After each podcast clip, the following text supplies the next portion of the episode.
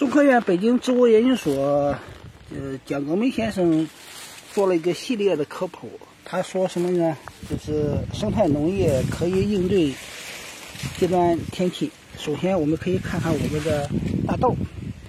就这个地呢，因为今年特别干旱，我们种花生的时候呢，出苗率不高。我们补的大豆是基本上属于一草共舞的。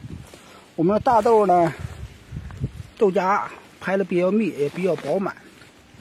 一般来说，我们的大豆今年产量还是很好的，我们也没有农药，我们的虫害也非常轻。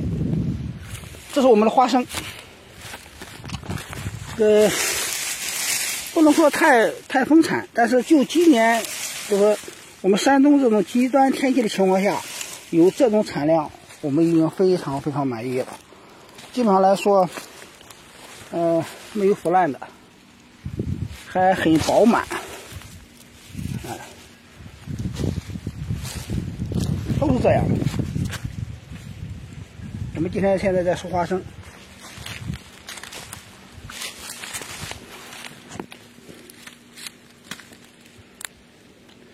这个好像一个手就没法剥。就是说，我们实在没有办法想想象一地的野草与草共舞，在收花生的时候，基本上看不到花生秧的情况下，我们的花生在。极端天气的情况下，既然是那么饱满，当然也有的不是那么太饱满。我们还有一点没收的花生，给大家展示一下，就这种情形，与草共舞。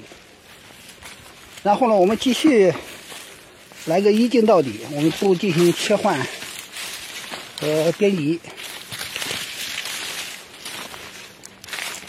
我们认为这个与草共舞呢，具有可以促进这个种植的多样性和生物多样性，可以达到生态平衡，从而可以不用农药。与草共舞呢，起一个遮阳、保湿、降温的效果，给花生呢提供一个良好的小环境，所以它是它比较饱满。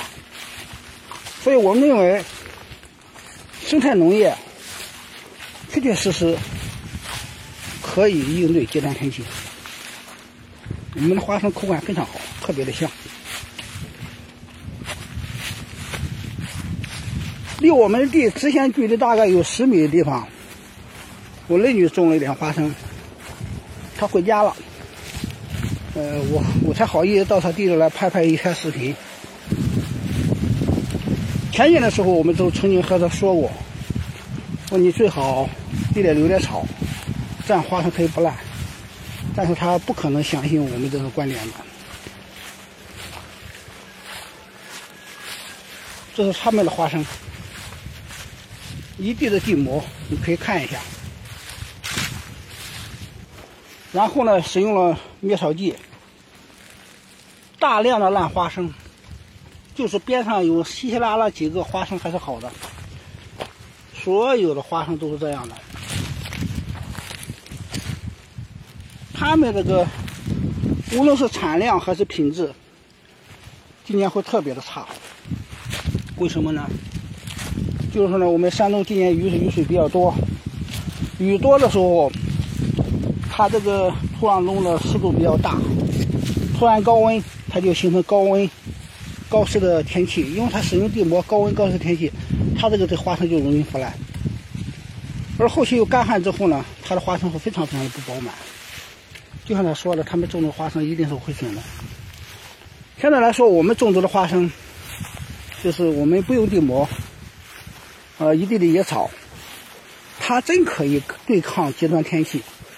我们的产量还是挺不错的。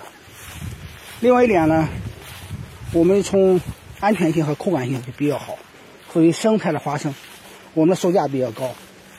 最起码花生而言，我们今年是有利润的。